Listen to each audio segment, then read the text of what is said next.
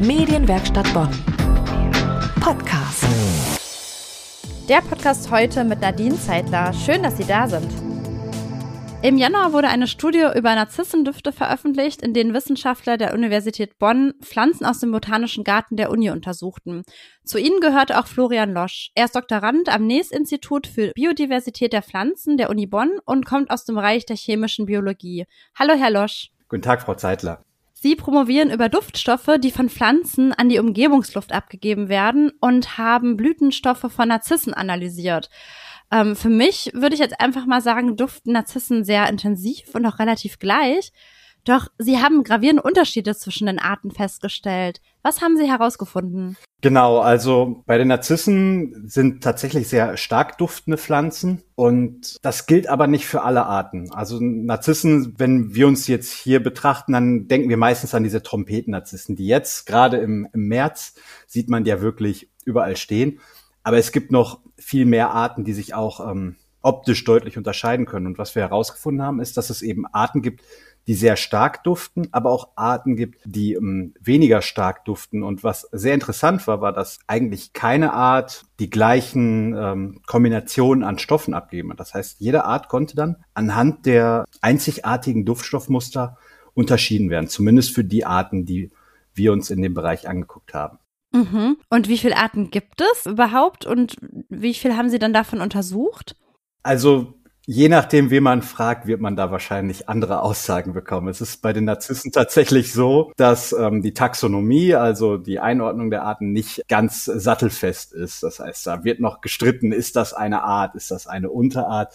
Meistens wird man sowas wie 35 bis 70 Arten lesen. Im Teil der Veröffentlichung haben wir uns 20 unterschiedliche Arten anguckt. Der ersten Untersuchung, wir haben das jetzt aber nochmal ausgeweitet und haben jetzt 50 verschiedene Arten und Unterarten, also nicht reine Arten, sondern auch Unterarten oder Variationen von einzelnen Narzissen hatten wir uns angeguckt. Und die sind auch alle im Botanischen Garten der Uni Bonn kultiviert?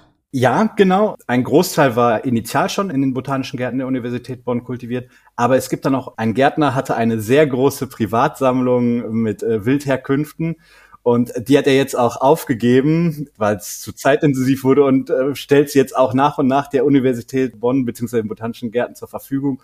Und das freut mich natürlich sehr, weil ich diese Arten dann auch in mein Sampling aufnehmen kann. Ja, das glaube ich, ein großer Glücksfall. Wie kam es dazu, dass Sie sich gerade Narzissen als Versuchsobjekte ausgesucht haben? Einfach weil sie auch so intensiv riechen, wie wir eingangs gesagt haben? Das war tatsächlich ein Grund. Es waren tatsächlich sehr praktische Gründe. Wir wollten eine Methode etablieren, mit der wir die Duftstoffmuster relativ schnell aufzeichnen können. Und als wir alles fertig hatten, das war so Mitte September, Ende September. Das heißt, die Hauptblühperiode für unsere gemäßigten Pflanzen ist eigentlich vorbei. Aber die Narzissen fangen zu diesem Zeitpunkt an und sind zufälligerweise auch eine sehr stark duftende Gattung an Pflanzen. Deswegen hat das zeitlich einfach perfekt gepasst. Und da die botanischen Gärten dann auch noch so eine große Auswahl an verschiedenen Arten hatten, dachten wir, das wird dann die Art, die wir uns erstmal angucken. Wunderbar. Ich wusste gar nicht, äh, dass es im Botanischen Garten so viele Narzissenarten gibt.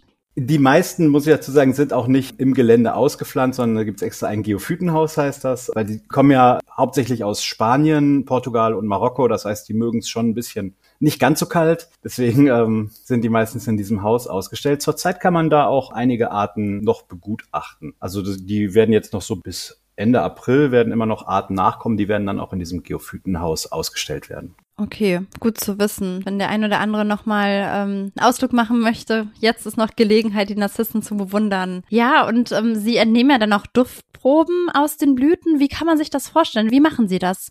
Ja, wir nutzen dazu analytische Methoden und das ist eigentlich, es ist ein grauer Kasten und in diesem grauen Kasten, da ist ein Ionenmobilitätsspektrometer drin und so eine vorgestellte Gaschromatographie und aus dem Bereich von der Blüte saugen wir durch so einen kleinen Schlauch, muss man sich das vorstellen, saugen wir ein definiertes Volumen an Luft. Und in diesem Luft, äh, in diesem Luftvolumen sind dann auch die ähm, Duftstoffe. Der Schlauch ist tatsächlich, der, die sind aus Teflon, damit diese Duftstoffe nicht da dran haften bleiben. Kann man sich wie bei einer Pfanne vorstellen, äh, bei einer Teflonpfanne, da bleibt dann nichts an der Oberfläche. Genauso ist das mit dem Schlauch auch. Das heißt, diese Substanzen bleiben nicht daran kleben, sondern werden weitergeleitet in dieses Gerät, wo die dann ähm, aufgetrennt werden und dann detektiert werden. Genau. So muss man sich das ungefähr vorstellen? Also man könnte jetzt doch mal das so ein bisschen ausführlicher sagen. Also man hat ja eine Mixtur von ganz vielen Substanzen. Wenn man die jetzt alle gleichzeitig anguckt, dann wäre das ähm, sehr chaotisch. Das heißt, man sortiert die quasi vorher erstmal nach Größe und auch nach chemischen Eigenschaften und so kriegt man dann aufgetrennte Bilder und kann die dann identifizieren und eventuell auch Aussagen darüber treffen, wie, wie viel von der Substanz vorkommt. Und gibt es dann ein Minimum an Proben, die Sie da nehmen müssen oder an Duftstoffen, damit das überhaupt funktioniert? Also Ionenmobilitätsspektrometrie ist tatsächlich sehr sensitiv. Wir haben davor noch eine vorgeschaltete Vorkonzentration und da reden wir davon, dass wir wirklich im äh, Parts per, ähm, per Billion, also ähm, Teile pro Milliarde, also ein Molekül in einer Milliarde Luftmoleküle. Das ist ungefähr das, was wir detektieren können. Das kann man sich ähm, bildlich ungefähr vorstellen. Das ist ein ähm, Zuckerwürfel in einem riesigen LKW gefüllt mit Wasser. Also es ist wirklich sehr geringe Mengen, die schon ähm, ausreichen, dass wir das detektieren können. Natürlich, wenn es da drunter geht, irgendwann kommt man dann in den Bereich, ist vielleicht noch was da, aber es reicht einfach nicht aus, um es noch zu sehen. Das kann natürlich passieren. Okay, aber im Botanischen Garten gab es da genug Narzissen, wo sie dann immer noch mal ausprobieren genau. konnten, dass sie dann auch ihre gewünschte Probe haben. Ja, ein Ziel ihrer Arbeit ist es ja auch, ein Gerät ähm, für die automatisierte Erfassung von Duftproben zu entwickeln. Da haben Sie auch gerade schon mal ein paar Sätze zugesagt. Ähm, wie kann man sich das vorstellen? Ähm, haben Sie dann Prototypen? Wie funktioniert das? Das sind noch Prototypen, die werden entwickelt ähm, von der Iron Gas GmbH in Dortmund, mit der wir sehr eng zusammenarbeiten in dem Projekt. Und ähm, die Idee ist, normalerweise hat man so eine räumliche Trennung, weil Duftstoffe meistens in sehr geringen Konzentrationen vorkommen müssen wir meistens erst einmal aufkonzentrieren, dass man genug davon hat, dass man es sieht. Und das läuft meistens separat von den späteren Analyseschritten ab. Also normalerweise nutzt man ähm, Gaschromatographie und Massenspektrometrie dafür. Und das heißt, man macht erst sammelt man Proben, konzentriert die auf und dann geht man ins Labor und dann analysiert man die da. Und was wir jetzt bei unserem Gerät haben, ist, dass wir eine eingebaute, vorgeschaltete Aufkonzentration in dem Gerät haben. Das heißt, wir nehmen die Probe, die wird über so einen kleinen ähm, Chip, also wie so, so ein kleiner Chip, der ist gefüllt mit, ähm, mit Adsorbenzmaterialien, also Aktivkohle. Das funktioniert wie ein Schwamm. Das heißt, das wird ähm, der Luftstrom wird da drüber geleitet, die Moleküle binden an diese Kohle und anschließend kann man diese wieder freisetzen, indem man ähm, diesen Chip erhitzt auf ungefähr 300 Grad Celsius. Dadurch werden die Substanzen dann wieder freigesetzt und können dann analysiert werden. Und wir haben das jetzt beides in einem Gerät. Das heißt, wir können da ohne die räumliche Trennung direkt die Proben nehmen, aufkonzentrieren und anschließend analysieren und dann kriegt man so schöne Muster raus. Also es sind, äh, kann sich vorstellen, wie so eine zweidimensionale Darstellung. Da sind dann so, so leuchtende Punkte und jeder leuchtende Punkt steht für eine Substanz und die Position dieser Substanz ähm, oder diese Position des Punktes ist substanzspezifisch. Das heißt, wenn man die Substanz kennt, dann kann man auch sagen, ah, das ist Substanz X oder Substanz Y. Genau, so kann man das dann ähm, automatisieren und auch sehr geringe Mengen dann noch nachweisen. Natürlich bei den Narzissen, wir können automatisiert fünf Proben hintereinander nehmen, aber wenn man eine andere Art äh, sich an möchte, Pflanzen sind jetzt nicht so mobil, ähm, da muss man dann noch nachhelfen und die neue Pflanze äh, bereitstellen, aus der man dann die äh, Probe entnimmt. Okay. Und untersuchen Sie auch andere äh, Duftstoffe von Pflanzen im Rahmen Ihrer Promotion? Oder sind es nur die Narzissen aktuell? Also Narzissen sind ein großer Teil. Es gibt auch, wie schon erwähnt, relativ viele verschiedene Arten und Unterarten. Ich hatte jetzt, äh, hatten wir noch angefangen, uns auch eine andere frühjahrsblühende ähm, Pflanze anzugucken. Das sind die Traubenhyazinthen oder Muscari wo ein ähm, Kollege viel an der Taxonomie geforscht hat und äh, weil wir das jetzt bei den Narzissen so entdeckt haben, dachten wir, komm, gucken wir mal, ob das bei Muscari ähnlich aussieht. Es ist ein kleineres Sampling für mich, aber trotzdem guckt man sich da ein paar Arten an. Und dann gibt es noch einen zweiten Teil, das ist ein bisschen ähm, komplexer. Da wollen wir eigentlich ähm, quasi so eine Art Langzeitüberwachung von pflanzlichen Duftstoffen machen. Das machen wir im Melbgarten. Das ist so ein Außenbereich der botanischen Gärten. Der ist der, ja, der Öffentlichkeit auch leider bis auf einen Tag ähm, im Jahr nicht zugänglich. Und was wir da machen, ist, dass wir halt über das ganze Jahr Duftstoffproben nehmen. Das ist halt diese Automatisierung. Und da wollen wir uns dann angucken, wie verhält sich das im Laufe des Jahres? Also wann wird man da sehen, wird viel abgegeben? Was können wir identifizieren an Stoffen, die da abgegeben werden?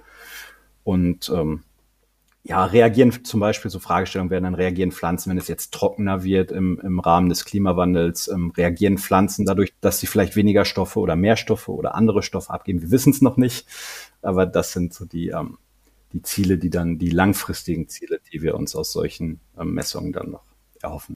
Wo Sie gerade am Klimawandel gesagt haben, gibt es da eine Tendenz, ähm, dass wenn es trockener wird, ähm, dass die Pflanzen weniger Duftstoffe abgeben oder sind das reine Hypothesen aktuell, die Sie dann eben versuchen zu verifizieren? Also es gibt ähm, viele Untersuchungen dazu. Das Problem ist, da stehen sich dann verschiedene Faktoren gegenüber. Also grundsätzlich, je wärmer es wird, desto mehr Duftstoffe geben Pflanzen auch ab. Was tatsächlich auch eine große ähm, Kohlenstoffquelle sein kann, weil das sind ja meistens Kohlenstoffverbindungen, ähm, die die Pflanzen abgeben, die dann in der, ähm, in der Luft auch wieder zu CO2 abgebaut werden würden.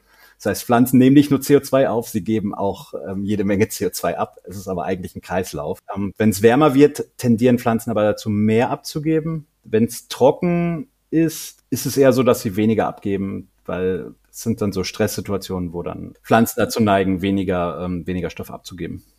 Genau. Aber es gibt da noch unzählige Faktoren, die da reinspielen, also Luftfeuchtigkeit und Nährstoffverfügbarkeit für Pflanzen, CO2-Gehalt in der Luft. Also das alles kann die Emissionen von Pflanzen beeinflussen. Und wir hoffen, dass wir da vielleicht ähm, Korrelationen entdecken können und dann vielleicht auch irgendwann Kausalitäten ableiten können. Also gibt es noch viel zu erforschen, auch in dem Bereich. Ähm, was motiviert Sie an Ihrer Arbeit? Was ist das Spannende? Also ich höre ganz viel Leidenschaft raus, ähm, auch für die Pflanzen. Ähm, was ist Ihre Motivation? Also ich habe wirklich Spaß an äh, Analytik und so, so solchen Spurenanalytiken. Das ist, ist immer schwer zu beschreiben, warum man das spannend finden sollte. Ich finde, das ist so ein bisschen, ja, das ist so Rätsel lösen. Gerade am Anfang, als die Technik neu ist, man weiß noch nicht, was da drin ist und man muss so langsam herausfinden, was ist das und ähm, kann sich so ein bisschen wie so ein Sudoku vorstellen. Das ist ein bisschen Rätsel lösen. Und die große Motivation ist natürlich, wenn man jetzt ähm, sich die großen Krisen unserer, ähm, unserer Zeit anguckt, das ist auf der einen Seite natürlich der Klimawandel, ähm, den wir kennen, aber es ist natürlich auch ein ähm, Biodiversitätsverlust und das war so meine meine Motivation. Ich möchte in diesen Bereich der Umweltanalytik hinein. Das war so der Hintergrund der Sache. Und schön ist, wenn man sich dann auch mal so Pflanzen wie Narzissen einfach angucken kann, wo es jetzt nicht direkt um Biodiversität geht, aber das ist einfach super spannend, ähm, das zu sehen, wie die sich unterscheiden und das werden dann zukünftige Fragen sein, warum die sich denn so unterscheiden. Hat das vielleicht mit anderen Bestäubern zu tun oder Anpassungen an, an Bestäuberpflanzen, Interaktionen? Genau. Wir haben jetzt viel über Narzissen gesprochen, logischerweise, weil das auch Ihr Forschungsgebiet oder Ihr Forschungsobjekt gerade ist. Ähm, gibt es eine Pflanze, die Sie persönlich äh, besonders gerne mögen? Haben Sie eine Lieblingspflanze? Ich muss ja jetzt sagen, ich bin ein bisschen vorgenommen, weil ich viel mit Narzissen gearbeitet habe. Und ich muss sagen, ich hätte diese Pflanze niemals kennengelernt, wenn ich es nicht getan hätte. Aber es ist eine Narzissenart, das Narcissus viridiflorus. Und die ist super unscheinbar. Also sie ist komplett grün, sie hat grüne Blütenblätter, sie ist wirklich unscheinbar, hat aber einen sehr, ich würde nicht sagen angenehmen Geruch, geht schon in die Richtung unangenehmer Geruch. Aber ich finde diese Pflanze einfach klasse, weil sie einfach wirklich so unscheinbar ist und dieses ähm, komplett grüne. Kann man im Moment leider nicht sehen. Äh, wenn man in den botanischen Gärten ist, vielleicht so im November, Oktober, November. Da könnte man die vielleicht sehen. Sieht die denn typisch aus wie so eine Narzissenblüte, die man so kennt? Überhaupt nicht. Okay. Überhaupt nicht. Ja, was man unter den Narzissen typischerweise kennt, sind ja diese Trompeten, dieses gelbe, gelbe Blätter, gelbe Trompeten. Dann gibt's aber noch solche Reifrock-Narzissen, die, das ist dann wirklich, das ist die Blüte, ist wie so ein Reifrock, der unten dünn ist und dann ist wirklich so auffächert. Und dann gibt's ganz viele, die sehen eher untypisch für Narzissen aus und darunter fällt auch die, also gerade Viridiflorus ist extrem untypisch, allein durch die Farbe und sie hat auch nicht diese typische Trompetenform oder generell, das heißt passenderweise zu unserer Zeit ja die Corona der Narzissen, also diese Trompete heißt eigentlich Corona und die ist ganz wenig ausgeprägt bei dieser Art, aber ich finde diese grüne Blüten in generell finde ich sehr spannend. Ja, es ist eher auch atypisch, ne? Also wir verbinden ja mit Blüten dann immer direkt die Farben, die extremen Farben. Und ja, also ich glaube, da gibt es genau. noch ganz, ganz viel zu entdecken. Ich wusste nämlich tatsächlich auch gar nicht, dass es so viele unterschiedliche Narzissenarten auch gibt und ganz viele neue Blüten, die man da erkunden kann. Und ähm, auch im Botanischen Garten. Ähm, wie viele Arten kann man da entdecken? Also ausgepflanzt sind in den botanischen Gärten zwei. Das sind auch so diese zwei ähm, klassischen, die man kennt. Das ist einmal die Narcissus pseudonarcissus. Die kann man in einem Teich an den botanischen Gärten, das ist ein Teich und das ist so eine kleine Sumpffläche, da wachsen die. Das sind auch die, die in Deutschland tatsächlich wild vorkommen in der Eifel. Die sind auch aus der Eifel, also das sind die hier heimischen Narzissen. Die anderen stehen auch irgendwo am Teich, wenn ich mich nicht irre. Und die anderen sind halt im Geophytenhaus. Aber es kommt immer ein bisschen drauf an, was ausgestellt wird und was nicht. Also die blühen nur so zwei bis drei Wochen. Also so alle zwei bis drei Wochen steht da eine neue Art, die gerade am Blühen ist. Da wird man dann auch, wenn man sich das anguckt, erstaunt sein, wie divers die Narzissen auch aussehen können. Also es ist nicht alles diese Trompeten-Narzissen sind, sondern dass sie schon deutlich unterschiedlich aussehen können. Wobei farblich sind sie meistens weiß oder gelb. Das kann man dann schon sagen. Oder eben die, die Sie gerade äh, genannt haben, die dann auch grün ist. Ja, Herr Losch, vielen herzlichen Dank für das nette und wirklich sehr interessante Interview und ich wünsche Ihnen noch ganz, ganz viel Erfolg mit Ihren Forschungen und vor allem weiterhin so viel ja, Leidenschaft auch für Ihr Thema. Herzlichen Dank. Gerne doch. Das war der Podcast mit Nadine Zeitler. Bis zum nächsten Mal. Medienwerkstatt Bonn. Mehr Beiträge auf medienwerkstattbonn.de.